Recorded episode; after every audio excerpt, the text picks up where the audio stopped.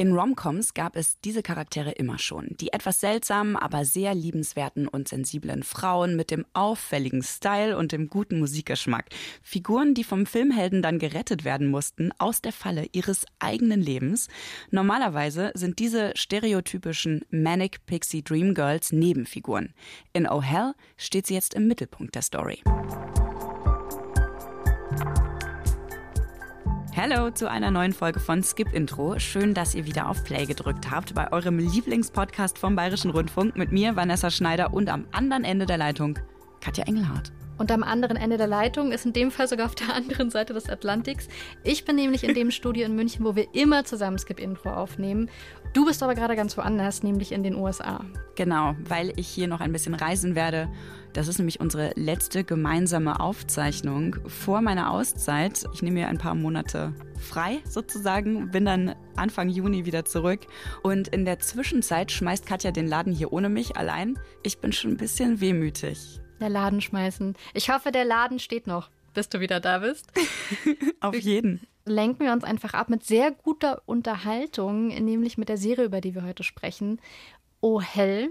Ich wusste sofort, was ich bekommen werde und hatte große Lust drauf.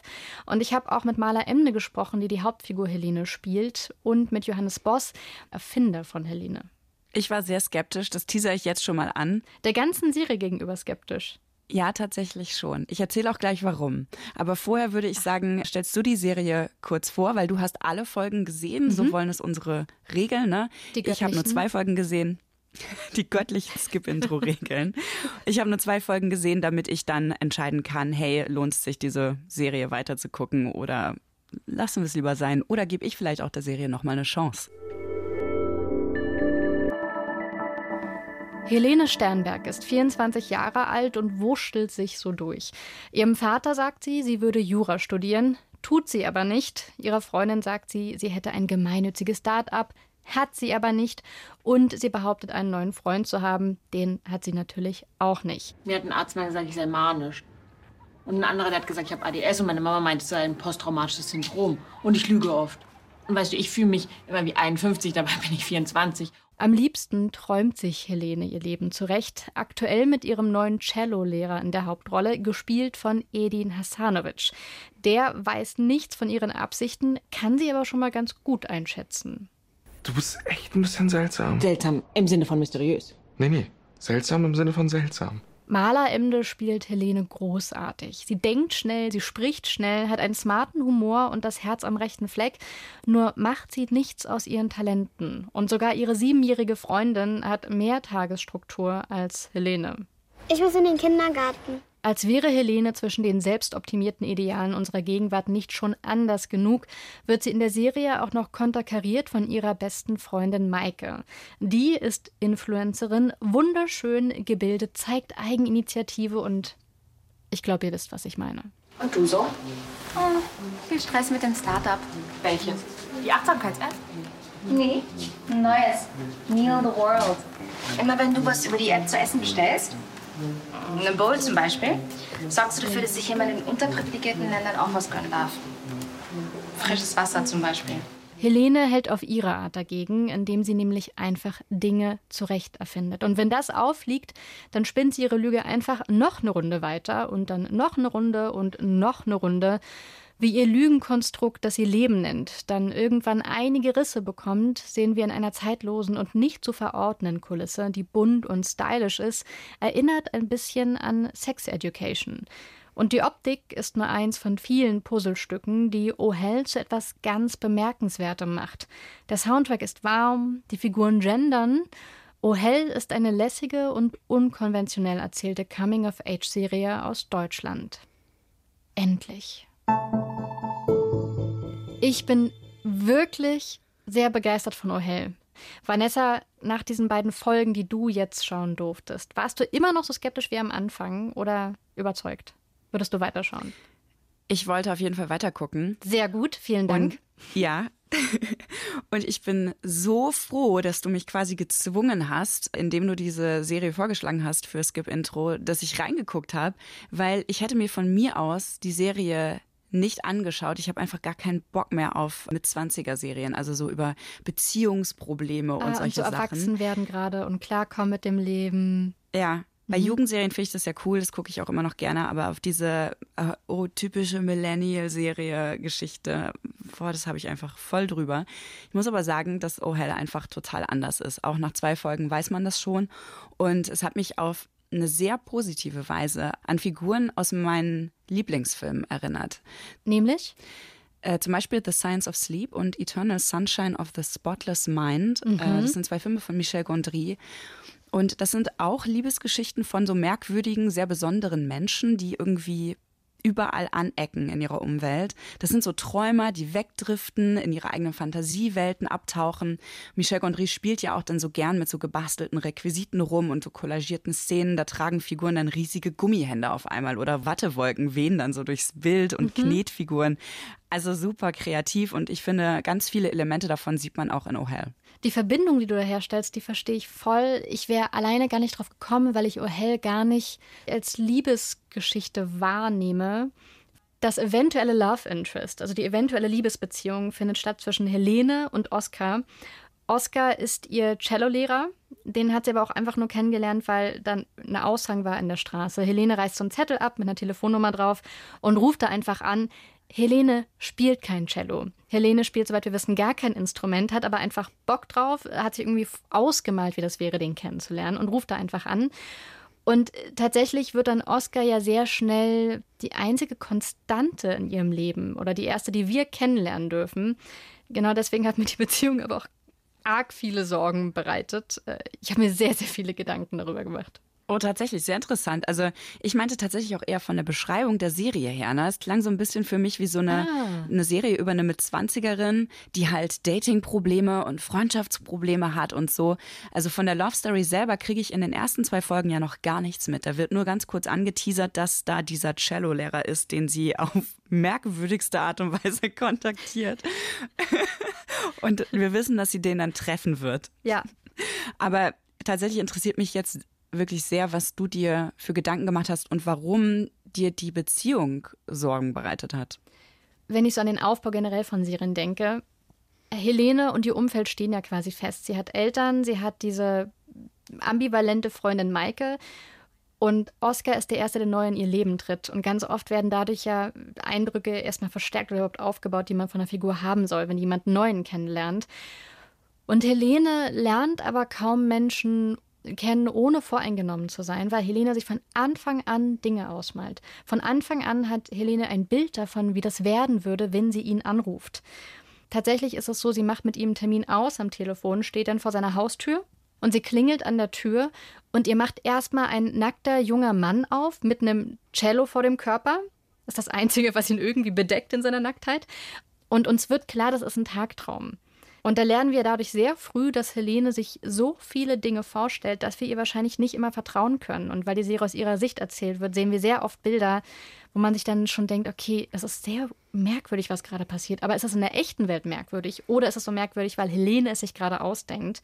Und das gerade in Beziehung mit anderen Menschen und dieser Figur Oscar, das macht mir direkt Bauchschmerzen, wenn ich sowas sehe, dass man gar nicht so ganz vertrauen kann, was man da sieht.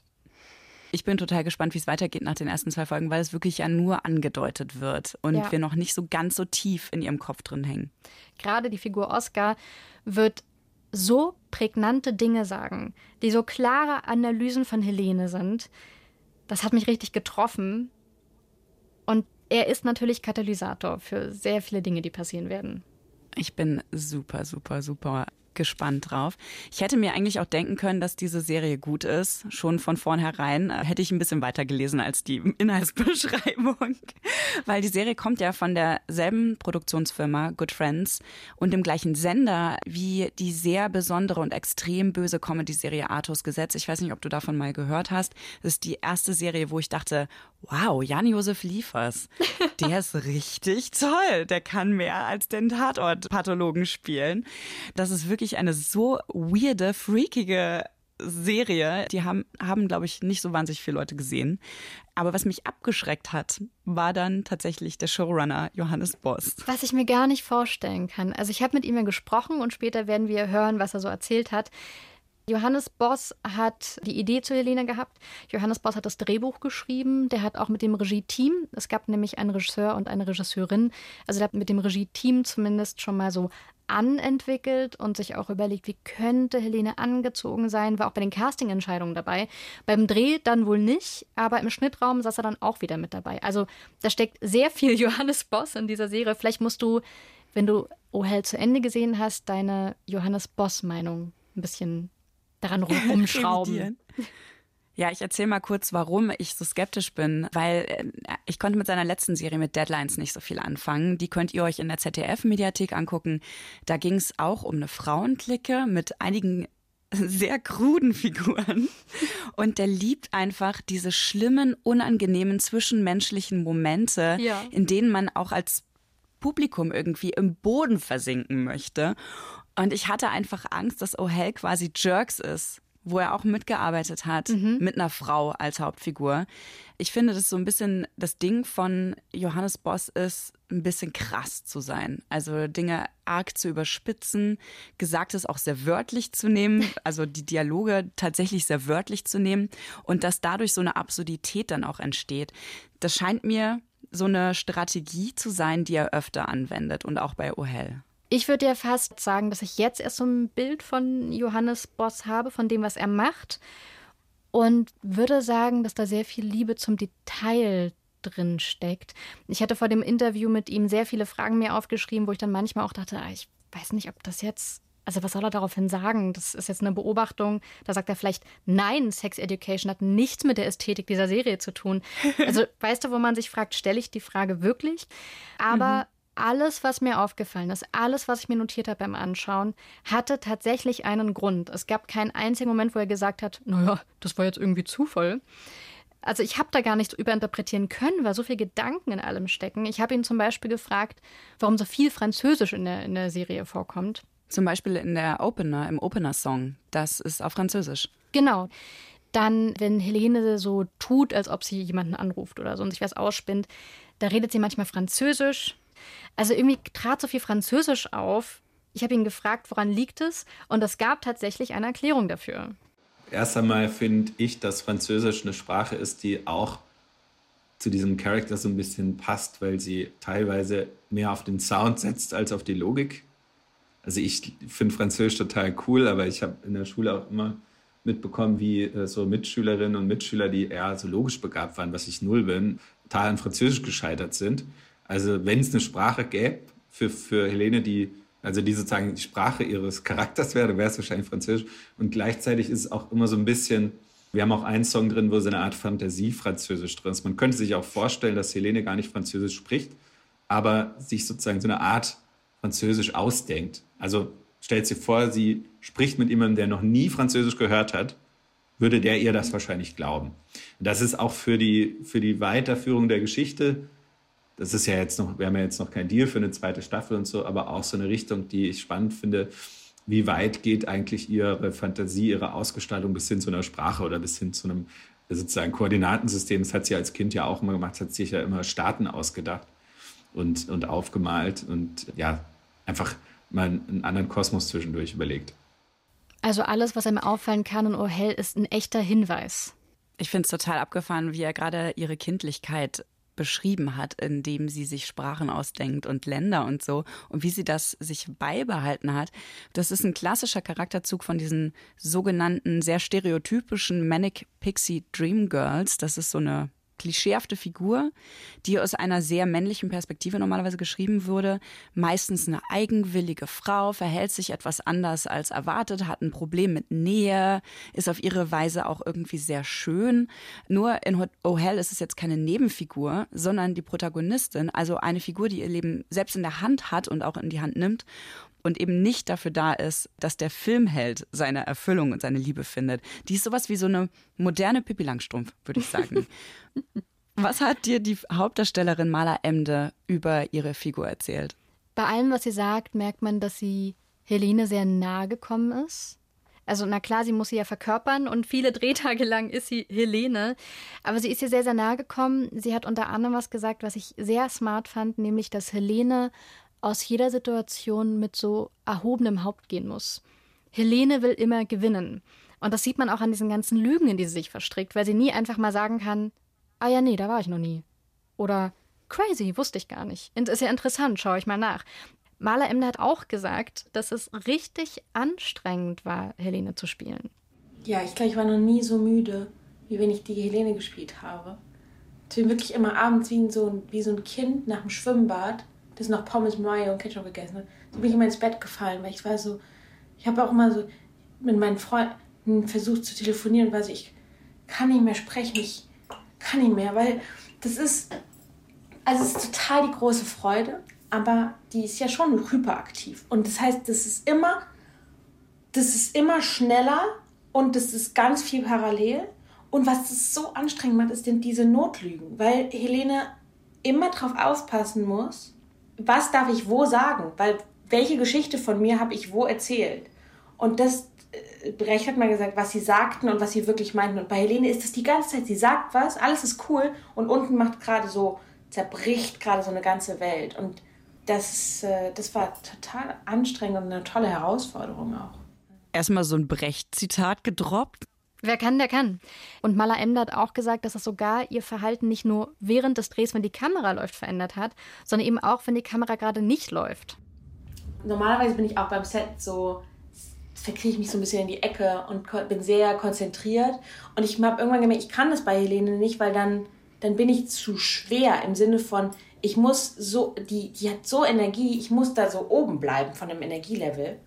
Oh, das klingt so anstrengend, ich wenn ich mir das vorstelle. Also, und ich kann mich auch total reinversetzen in diesen Energiecrash, den das bedeuten muss. Sowohl für Maler als auch für Helene. Und ich finde total interessant, dass ausgerechnet dieser Aspekt eigentlich diese Manic Pixie Dream Girl Figur rund macht. Also, die gibt dem Ganzen halt eine Ebene, die sonst fehlt, finde ich, in, in solchen Figuren. Die macht die lebensnah und echt vor allen Dingen, also super realistisch. Was ich total spannend finde, normalerweise in Serien tendieren wir dazu, solche Figuren ja total zu psychologisieren, mhm. da irgendwie Störungen zu diagnostizieren oder zu suchen, psychologische. Helene driftet ja ständig in ihre Fantasiewelten ab, die ist hyperaktiv, sagt Maler Emde ja auch gerade, super schnell ablenkbar, schmeißt Sachen einfach hin, wenn es schwierig oder langweilig wird, die denkt sehr unkonventionell. das ist ein ähm, Euphemismus an dieser Stelle. Eine Beschönigung. Ja, allerdings. Sie bekommt dann ja in der zweiten Folge am Ende als Kind Ritalin verschrieben. Das wird auch ganz groß eingeblendet. Also man kann das lesen. Das ist jetzt nichts, was irgendwie untergeht, äh, mhm. wenn man die Serie so schaut. War das was, worüber die SerienmacherInnen länger nachgedacht haben? Weil man hätte das Ganze ja auch offen lassen können ich selber habe dann immer probiert, sie zu psychologisieren und habe ganz, ganz spät erst aufgegeben, weil solche Hinweise äh, gibt es dann nicht weiter. Die Figur Helene sagt zwar irgendwann mal, naja, die einen sagen, ich bin bipolar, die anderen sagen, ich bin manisch und man muss nicht immer alles glauben, was dir gesagt wird. Das benutzt sie schon. Ich habe Maler Emde und Johannes Boss beide darauf angesprochen, wie sie das eigentlich sehen, weil man sich ja doch immer fragt, Helene ist so komisch, was ist denn mit der? Maler Emder hat eine Antwort gegeben, die, glaube ich, sehr davon zeugt, dass sie so in Helene drin ist, dass sie diesen inneren Helene-Mechanismus beschreibt. Und ich glaube, das ist so ein bisschen, daran glaubt Helene sehr. Wenn ich glaube, dass ich einen Hirntumor habe, dann habe ich auch einen Hirntumor. Wenn ich glaube, ich kann Eis laufen und bin die krasseste Eisläuferin der Welt, dann kann ich halt da rauslaufen. Also es geht in die positive wie auch in die negative Richtung. Deswegen darf sie sich gar nicht eingestehen, dass sie psychisch krank wäre, weil dann würde sie psychisch krank sein. Was in sich, finde ich, absolut schlüssig ist. Und Johannes Boss wiederum hat Helene ja erfunden und geschrieben, der antwortet mehr aus so einer richtigen Erzählersicht. Also das ist tatsächlich immer wieder gekommen beim Entwickeln von, also mein, es ist ja dann auch immer Teamwork, es kommen Leute dazu, es wird, werden auch Meinungen so ein bisschen eingeholt, interessiert man sich für diese Figur. Und was immer wieder kam, war, was hat die denn jetzt eigentlich? Hat die jetzt ein Borderline-Syndrom? Hat die ADS? Hat die eine Depression? Ist die manisch-depressiv? Ist die schizoid, psychotisch, whatever? Und meine Antwort ist, all diese Labels, all diese Krankheiten sind genauso Erfindungen wie diese Figur. Also ich habe letztens eine, ein spannendes Interview mit einem Psychiater gehört, der meinte, bis vor, weiß ich nicht, 15, 20 Jahren musste man Homosexuelle noch wie Kranke behandeln. Da gab es die ICD-Diagnose dafür. Das heißt, jede psychische Störung ist grundsätzlich einfach eine menschliche Erfindung, ist eine Einordnung. Und die ist definitiv seltsam, diese Frau. Und wahrscheinlich ist sie alle, von diesen ganzen Störungen hat sie alles ein klein bisschen und gleichzeitig gar nichts davon. Denn beides ist sozusagen eine Fiktion. Eine psychische Krankheit ist eine Fiktion, genauso wie meine Figur. Und ich will halt einfach, dass die Figur stärker ist als die Definition und dass sie keine, dass es keine Schublade gibt, in der man sie reinsteckt, dann macht man sie zu und dann ist es die Serie über eine ADHS-Kranke, die Serie über eine Schizophrene oder sowas, sondern ich will diese Labels und diese Diagnosen eigentlich, was sie angeht, gerne völlig aus dem Spiel lassen. Ich finde das eine ganz coole Sichtweise, weil ja klar, ne, Krankheiten sind natürlich immer von der Kultur abhängig, in der sie irgendwie entstehen, sozusagen. In manchen Kulturen gibt es bestimmte Phänomene halt auch einfach gar nicht, es sind Konstrukte. Also das finde ich eine super interessante Herangehensweise an, an diese Art Figur und was mit ihr los ist.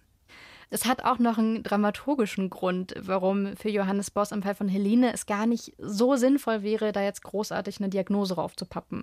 Dieses Rätseln, was ist denn eigentlich mit ihr, warum macht sie das jetzt, was hat sie denn, was ist das Problem, das gehört zu dem Format. Also das, das, diese Frage sollten wir nie entscheidend beantworten, weil, also wir können sie beantworten, aber dann wäre das dann die letzte Folge. Fand ich eine super Logik, finde ich auch ein bisschen so, wie wenn man sagt, naja, wir verorten Film jetzt mal so, dass alle kein Handyempfang haben, weil sobald ein Problem auftaucht, rufen alle Notarzt oder die Polizei und zack, Film ist zu Ende. Es gibt keine Horrorstory. Ja, und ich finde es auch, eigentlich ist es nicht relevant. Also in diesem Fall. Es ist eigentlich nicht relevant, weil eigentlich wollen wir nur wissen, wie geht sie jetzt damit um, wie sie ist, wie sie denkt, wie geht die Umwelt damit um, was für Probleme und Drama entsteht daraus und so, ne? Weil die Figur Helena, die hat es ja wirklich nicht leicht in dieser Welt, in der wir leben. Früher wäre die vielleicht Landstreicher gewesen oder so. Umhergezogen von einem zum nächsten Punkt, wann auch immer irgendwas Interessantes hier aufkreuzt. Aber heute würde ich sagen, oder in der Welt, in der sie sich bewegt, ähm, da ist jetzt nicht so wahnsinnig viel Platz für sie. Nee, ich finde sogar lustigerweise, dass an vielen Orten auch für die Serie wahrscheinlich gar kein Platz wäre, weil Helene raucht. Mhm. Das passiert schon mal gar nicht so häufig im Fernsehen oder in Serien. Und diese Suche von Helene nach ihrem Platz im Leben finde ich auch total interessant, weil sie hat ja ganz viele Talente. Also sie kann sich unglaublich viel merken. Diese Fantasie, die sie hat, ist ja auch immer wieder was sehr Schönes, was sehr Positives. Auch ihre Freundin Maike sagt, da weiß man nicht so ganz sofort, wie ernst sie es meint. Aber Maike sagt dann ja auch manchmal so, deine Träumereien sind schön. Diese Imagination, die hätte ich doch auch ganz gerne. Und ich glaube, dass wenn Helene einfach mal an was dranbleiben würde, könnte die ein Star in irgendeiner kreativen Branche sein. Ich muss aber auch sagen, dass Helene auch ein ganz schönes Arschloch sein kann, gerade wegen den Tagträumen, weil in der Konsequenz stellt sie sich so viele Dinge vor, dass andere ganz oft eher ein enttäuschender Faktor sind, sobald sie ihrem extremen Traumgebilde nicht gerecht werden können. Und wer kann das schon? Wer kann schon Erwartungen gerecht werden, von denen man nicht einmal weiß? Tatsächlich ist das ja auch so, dass uns ganz lange in der Serie dann Menschen erstmal eher unsympathisch vorkommen, wenn sie für Helene nicht funktionieren. Die Serie deckt es später auch nochmal auf. Es wird ein bisschen klarer. Ich habe selber dafür auch ein bisschen gebraucht, um zu verstehen, welche Dynamik sich in meinem Kopf ergibt. So, wer Helene nicht mag, ist kein guter Mensch. Wer Helene nicht mag, der ist wohl einfach herzlos. Das stimmt aber so nicht. Und gerade im Zusammenspiel mit ihren Eltern sieht man mit jeder weiteren Folge, dass das ein bisschen komplizierter ist. Das ist sehr interessant, dass du die Eltern gerade ansprichst, weil ich wollte was zum Vater sagen in dieser Beziehung.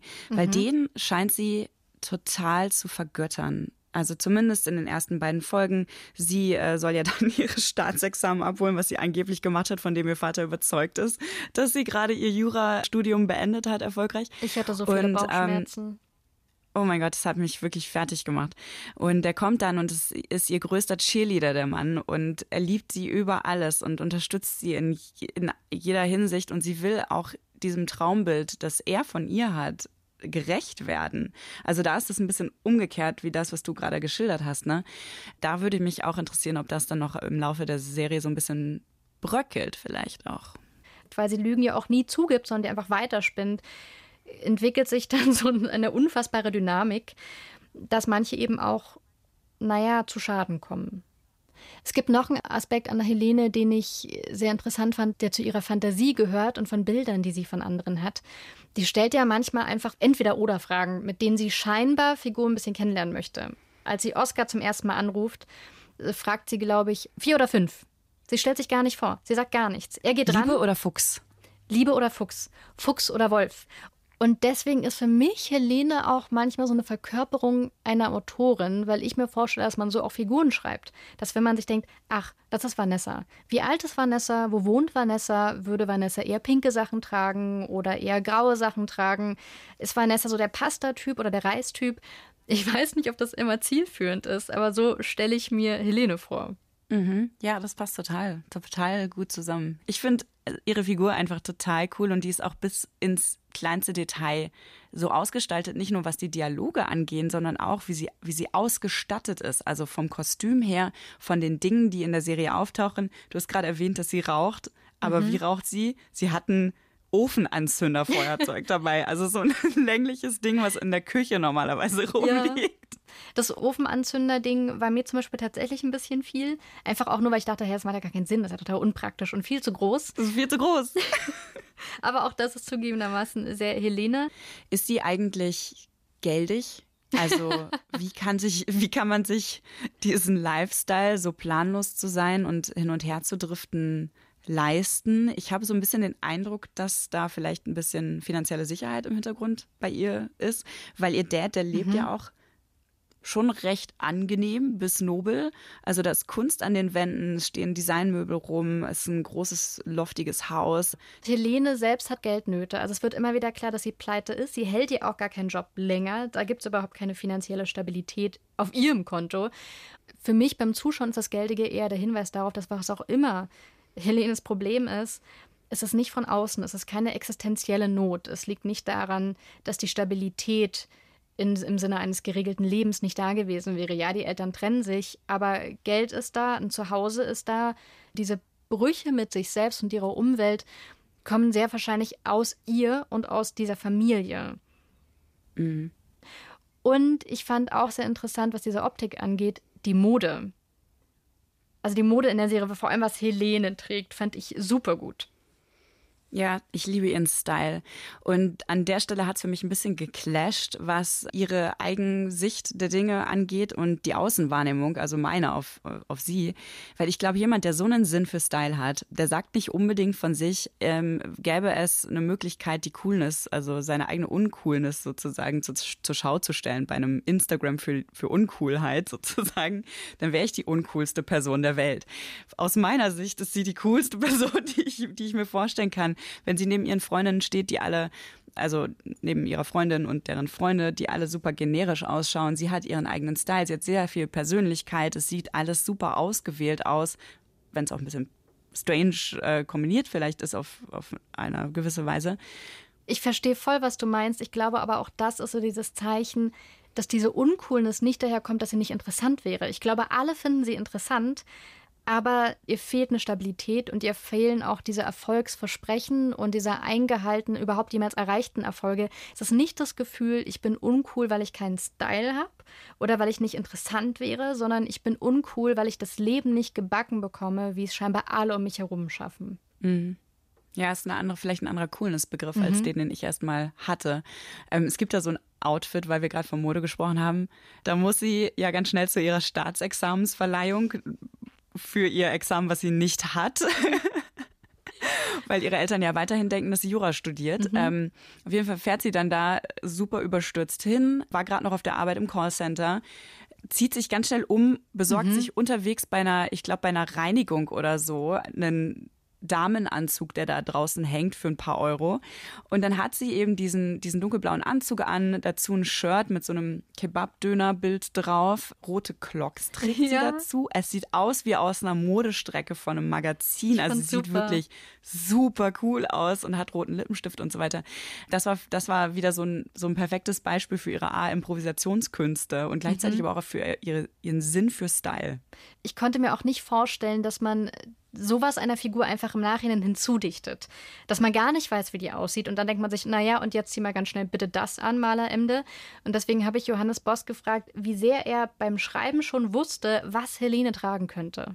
Als ich die ersten Entwürfe gesehen habe für das Kostüm, habe ich gedacht, ja, wenn ich jetzt so diesen leichten Nebel, den man beim Schreiben ums Kostüm hat, weil du kannst dir natürlich eine Figur komplett dressed und fertig vorstellen, wenn du sie schon hast. Also wenn ich eine zweite Staffel schreibe, von einem Stoff, dann weiß ich genau, was die jeweils anhat in der Situation. Aber hier gab es noch so verschiedene Möglichkeiten. Klar war, dass sie das samplet, ne? dass sie also sich Sachen zusammensammelt. Also sie ist ja auch eine Samplerin von Wahrheiten und von Stimmen und so. Und das gilt dann natürlich auch für das Kostüm. Wie brillant. Wow, Samplen ist genau das richtige Wort dafür. Mhm. Auch das Samplen von Wahrheiten fand ich sehr gut. Und es gibt auch äh, viel später in einer Folge eine Szene, wo sich Maike und Helene, zu dem Zeitpunkt ein Novum, richtig innig umarmen. Und das wird nochmal unterstrichen, dadurch, dass beide Kleidung anhaben, die gelb ist, auch vor allem bei den helleren Gelbtönen. Und das sieht so richtig wie eine Einheit aus. Das äh, war richtig berührend, allein weil die Kleidung so passend war. Super cool. Und was Helene dann anhat, was ich auch total toll finde, ich finde es auch sehr modestreckig und trotzdem sehr sinnvoll, das ist eine Mischung übrigens aus die Ideen der Kostümbildnerin, deren Job das ja ist, diese Kleidung zusammenzusuchen, und von Maler Ende. Und was Maler Ende gleich erzählt, ich finde, das klingt, als hätte Helene sich das selber gerade taggeträumt. Wir hatten ein Telefonat, bevor es losging, habe ich Kaya angerufen. Und sie war so, okay, Maler, sag mir mal, was dir wichtig ist. Und ich war so, ich möchte eine große Lederjacke und ich möchte Clocks haben. Und ich möchte ein Döner-T-Shirt, das müssen wir drücken lassen. Das waren meine drei Sachen, die ich gesagt habe. Und sie war so, okay, Döner-T-Shirt habe ich noch nicht drüber nachgedacht, finde ich eine coole Idee. Und die anderen Sachen habe ich schon hier hängen. Und ich war so, what? Und wir hatten noch nicht gesprochen, das stand nirgendwo im Drehbuch. Wir hatten einfach beide in dem Moment diese Ideen und das hat einfach perfekt gepasst. Und ähm, dann hat sie diese fellroten Clocks gefunden. Und wir waren so, okay, Helene hat halt ein paar Schuhe und sonst vielleicht noch eins, was sie, wenn sie schick sich macht, anzieht. Aber sonst, egal ob sie im Wald ist oder gerade im Schlamm läuft oder in der Stadt schick shoppen geht, die hat immer die gleichen Schuhe an und das sind diese roten Fellclocks. Das muss ich ja auch mal sagen, wenn die Serie am Ende so rund ist und so modern und so besonders wie Oh Hell, dann müssen ja wirklich alle an einem Strang ziehen und alle müssen die Vision verstehen, haben irgendwas beitragen, dass es so toll aussieht. Und dieses Döner-T-Shirt, was Maler Emde gerade erwähnt hat, das kommt ja sogar im Opening der Serie vor. Ja, wow, das ist wirklich mein Beispiel für One Vision sozusagen. Mhm.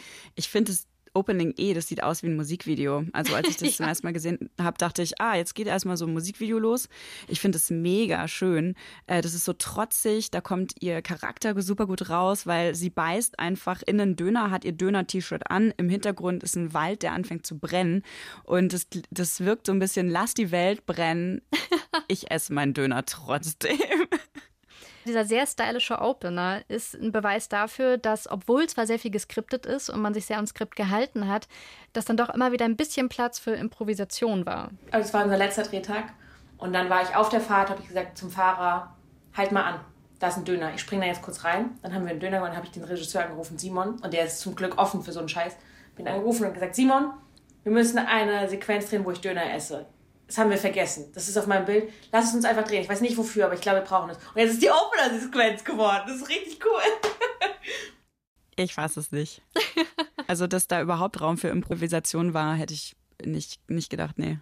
Und das meinte ich auch so alles, wo man sich denkt, oh, das ist aber interessant. Es hat irgendeinen Grund, es hat irgendeine Geschichte, es hat jemand direkt dran gedacht oder es hat ein total eine tolle Backstory, so einen tollen Hintergrund auch in dem Fall war es zwar spontan, aber für Maler Emder hat halt ein Döner zu Helene gehört. Helene ist Döner und dann hat man es gemacht. Auch das finde ich mhm. super rund. Die Serie ist ja an sich super kreativ. Also dieser Waldbrand ist ja nur ein Beispiel dafür. Es gibt ganz viele so Montagen und auch so kollagierte Bilder. Mich hat es, wie gesagt, an Michel Gondry erinnert. Manchmal wirken die Szenen dann auch so ein bisschen theaterhaft, äh, mhm. äh, als ob Helene irgendwie ihr Leben performt. Da werden dann zum Beispiel Dialoge mit so völlig absurden Bildern untermalt. Sachen, die sich Helene vorstellt. Die Kindergartenlehrerin sagt in einer Folge, wir sind tausend Tode gestorben, also metaphorisch. Und dann sehen wir, wie sich die Kindergartenleiterin erschießt, anzündet, Gift trinkt und tausend Tode stirbt. Und stell dir mal vor, du hast gerade ein ernsthaftes Gespräch mit Helene und die driftet im Kopf immer ab, weil ja. sie alles so wörtlich nimmt. Und später in der gleichen Folge da stellt sie sich dann eine Art Bewerbungsgespräch vor. Sie stellt sich äh, so einem Typen vor, den sie vor einer Party von ihrer Freundin kennenlernt und äh, muss da eben aus ihrem Leben erzählen, wie in so einer, so einer Bewerbungssituation. Und dann passiert Folgendes was ich eigentlich so gemacht habe. Konkret. Im Internet nach Sachen gesucht und in Warenkörbe gemacht, die Sachen nie gekauft. Betrunken, eine melodramatische Nachricht an meinen Ex-Freund geschrieben, die Nachricht gelöscht, eine Sprachnachricht verfasst, sie wieder gelöscht und eine neue verfasst, bei der meine Stimme extra gebebt hat. Mich in ein Foto von der Uni hineingefotoshoppt, damit mein Vater denkt, dass ich studiere. Enten gefilmt, 169 Tabs auf meinem Handy offen gehabt. Familien mit Kindern beim Pommesessen zugesehen. Sachen geklaut, andere Sachen geklaut. Mir einen winzig kleinen Kercher gekauft, so klein wie eine Zahnbürste, mit dem ich elf Stunden lang brauche, um meinen Badezimmerfußboden sauber zu bekommen. Mich unter dem Namen Alonso Penis auf einer schwulen Plattform angemeldet, without a purpose. Ich fand das so super. Ich habe sowas in deutschen Serien bisher viel zu selten gesehen. Und mich würde interessieren, was die Inspiration dafür war. Also was hat sich Johannes Boss und vielleicht auch sein Regie-Team dabei gedacht? Es kommt schon dem sehr nah, was du vorhin mal gesagt hast, dieses, wo findet eigentlich Helene ihren Platz? Die kann keine Landstreicherin sein, irgendwie hat sie aber das Mindset davon, ist vielleicht auch in der falschen Zeit erwachsen geworden. Und zwar geht es um dieses sehr selbstoptimierte. Also ich war überall, ich habe alles schon gemacht und ich weiß, wie man alles korrekt macht in dieser sehr komplexen Welt. Und Helene ist so ein Gegenplädoyer dafür. Diese ganze Performance, die zum Beispiel jetzt eine Maike bei Instagram macht und die viele Leute sozusagen glauben, machen zu müssen, gemessen an dem dysfunktionalen vor sich hin wursteln, ist nicht unbedingt das Bessere, sondern eigentlich kann O'Hell so ein bisschen auch Leute, die das Gefühl haben, ich verkacke, dauerhaft unterstützen und sagen, das ist vielleicht gar nicht so doof von dir. Weil genau diese Fragen, die im Bewerbungsgespräch gestellt werden, haben Sie denn wenigstens ein Kind bekommen? Oder in welchen Ländern waren Sie in den letzten drei Jahren? Deutschland. Das sind ja genau diese Fragen, diese äh, vorzeigbaren Sachen, wo dann so eine Checkliste mhm. durchgegangen wird, hast du das, hast du das und hast du dann wenigstens ein Kind gezeugt?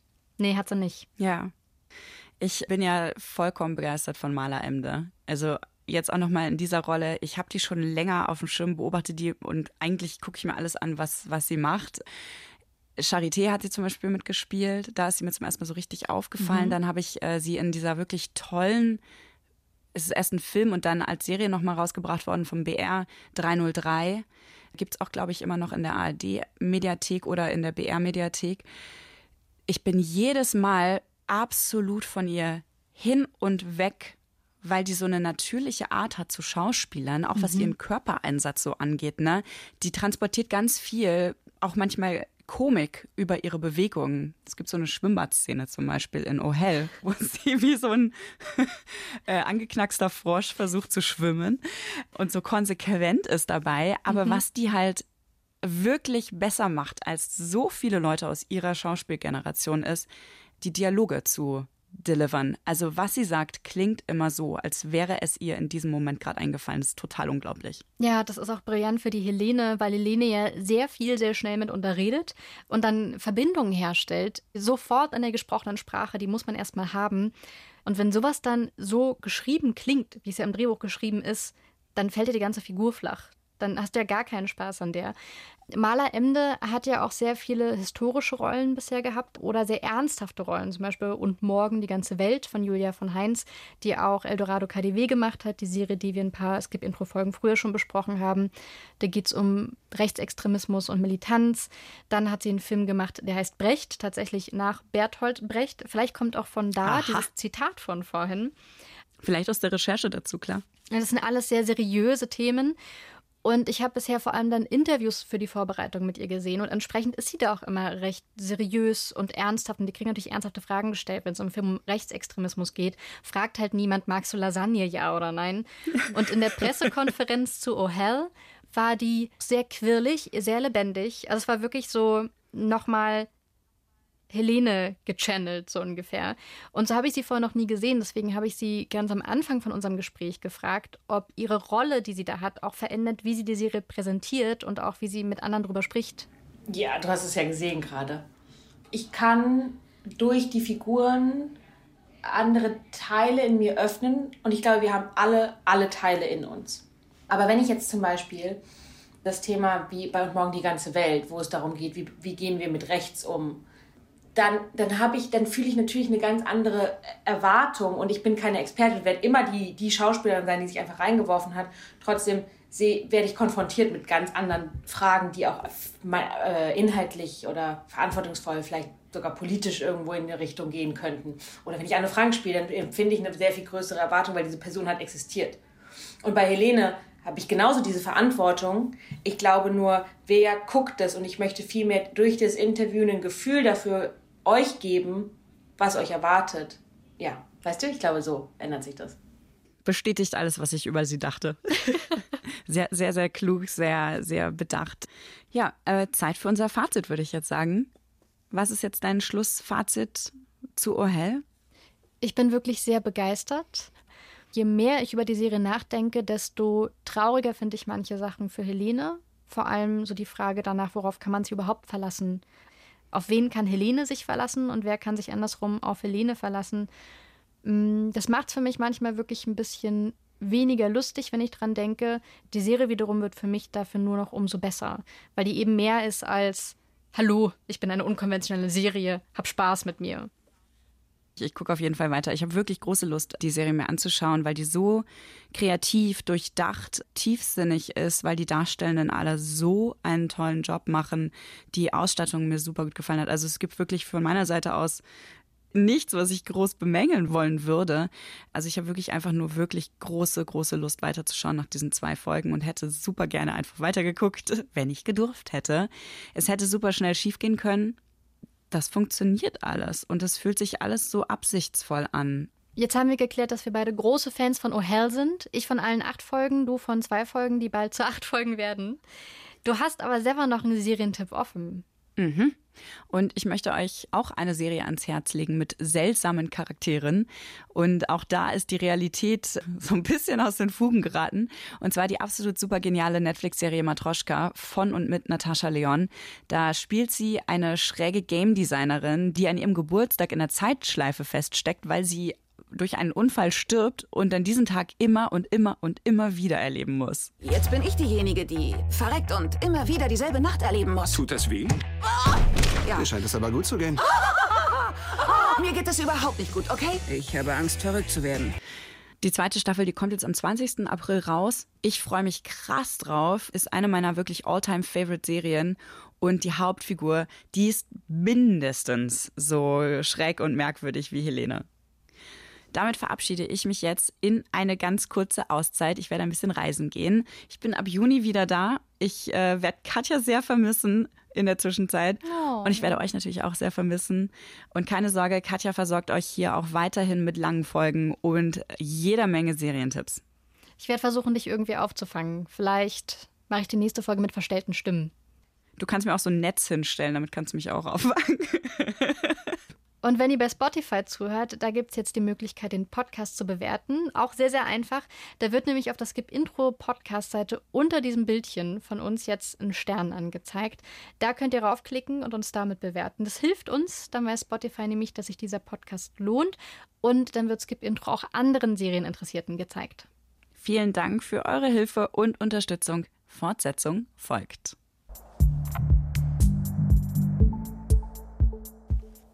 Skip Intro ist eine Produktion vom Bayerischen Rundfunk mit uns, Vanessa Schneider und Katja Engelhardt.